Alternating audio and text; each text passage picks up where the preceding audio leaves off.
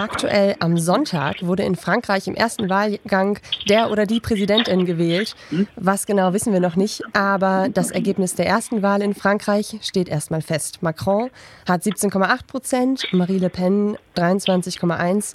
Dahinter blieben der politisch linke Kandidat Jean-Luc Mélenchon und der rechtsextreme Eric Zemmour und weitere Kandidaten dahinter. Aber keiner der Kandidaten hat mehr, äh, hat ja, mehr als 50 Prozent erreicht. Und deshalb wird es am 24. April eine Stichwahl zwischen den beiden stärksten Kandidatinnen geben. Wir haben jetzt die Möglichkeit, mit Couch-Reporter Jan zu sprechen. Der ist gerade in Frankreich und äh, in Paris und hat somit die Wahl noch mal viel näher erleben können als wir. Salut Jan, wie geht's? Salut Leonie, hallo nach äh, Berlin. Mir geht's ganz gut hier in Paris. Das freut mich zu hören. Wie waren denn deine Erfahrungen der letzten Tage? Wo bist du gerade und wie hast du ähm, die Wahl erlebt? Also ich habe vor allem die letzte Woche ähm, in einer sehr ländlichen Region in Frankreich gebracht, verbracht. Ich war im Departement Manche in der Normandie und habe da eine Woche auf einem kleinen Biobauernhof gehol äh, geholfen. Und da war die Wahl vor allem eines, nämlich ziemlich weit weg. Es gab sehr, sehr wenige Wahlplakate.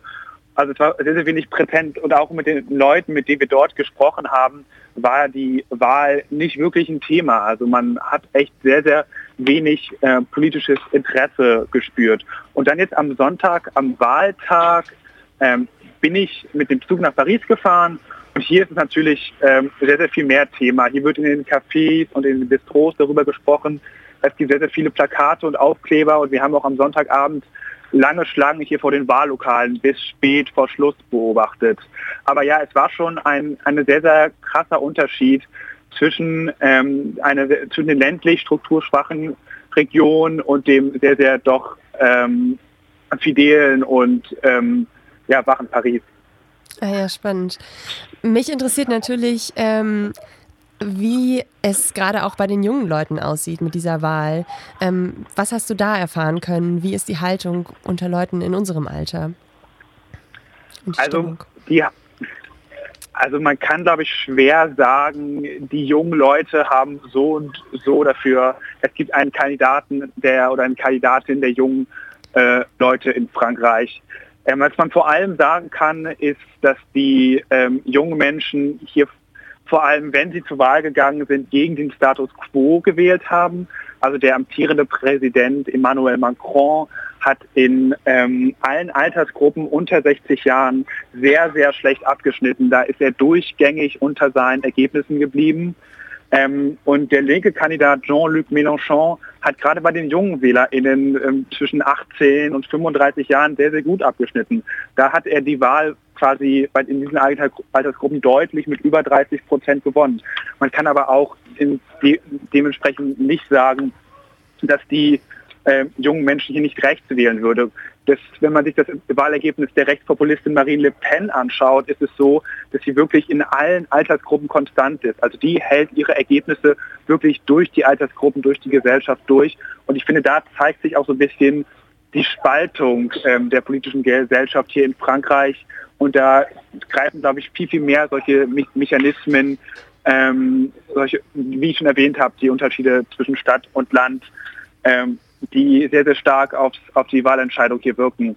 Aber eben ganz klar, die jungen Leute sind wenig zur Wahl gegangen. In der mhm. Altersgruppe von 25 bis 35 äh, sind über 40 Prozent nicht zur Wahl gegangen. Das ist hier ein großes Thema, die sogenannte Abstention, die Menschen, die nicht ihre Stimme genommen haben. Okay, das heißt, da wird es auch nochmal spannend im zweiten Wahlgang. Aber ähm, erstmal sieht es ja so aus, als würden äh, Emmanuel Macron und Marine Le Pen einander wieder wie 2017 in der Stichwahl gegenüberstehen.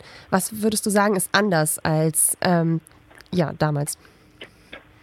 Genau, erstmal scheint es ziemlich gleich. Die Ergebnisse von 2017 und 2022 von Macron und Le Pen sehen erstmal ziemlich gleich aus. Aber es ist schon einiges anders. Bei Le Pen ist es so, dass sie sich schon nochmal ähm, sehr, sehr viel breiter ähm, verankern konnte. Sie hat deutlich, sie hatte deutlich mehr Wahlbezirken, die die, Ab die, die Mehrheit, dass sie quasi die meisten Stimmen bekommen hatte. Das war 2017 noch nicht so verbreitet. Und was man bei Le Pen natürlich auch sehen muss, dass es die sieben Prozentpunkte gibt äh, die, von rechtsextremen WählerInnen, die dieses Mal Erik Semur gewählt haben. Semur war zwar in den Umfragen deutlich stärker prognostiziert, aber diese WählerInnen fehlen Le Pen mutmaßlich in ihrem Ergebnis vielleicht. Und bei Macron ist es so, dass er vor fünf Jahren natürlich noch mit einer deutlich größeren Euphorie getragen wurde. Dass er quasi der neue Kandidat war, der so ein bisschen frischen Wind reingebracht hat und auch wahrscheinlich mehr von jungen Menschen ähm, unterstützt wurde. Und diesmal ist er halt der Kandidat des Status quo und wurde vor allem von älteren Konservativen gewählt, von den Gruppen 60 plus, 70 plus, wo man ganz klar sagen muss, für die er halt auch in den letzten fünf Jahren vornehmlich Politik gemacht hat. Also es ist alles ein bisschen anders und was die Umfragen für die Stichwahl angeht, ist es auch deutlich knapper als 2017 im Moment. Okay, was ist, was denkst du denn, wird in den nächsten Wochen bis zum 24. passieren? Ähm, ja, was für einen Wahlkampf erwartest du?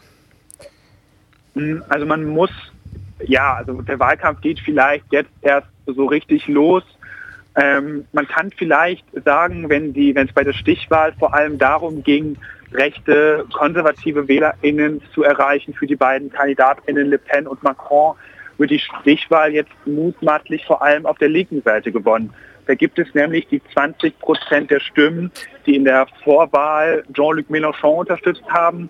Einen sehr, sehr linken Kandidaten mit teilweise sehr, sehr äh, radikalen Positionen und ähm, der hier vor allem die viele junge, junge WählerInnen angesprochen hat. Und um die werben jetzt die beiden Kandidatinnen.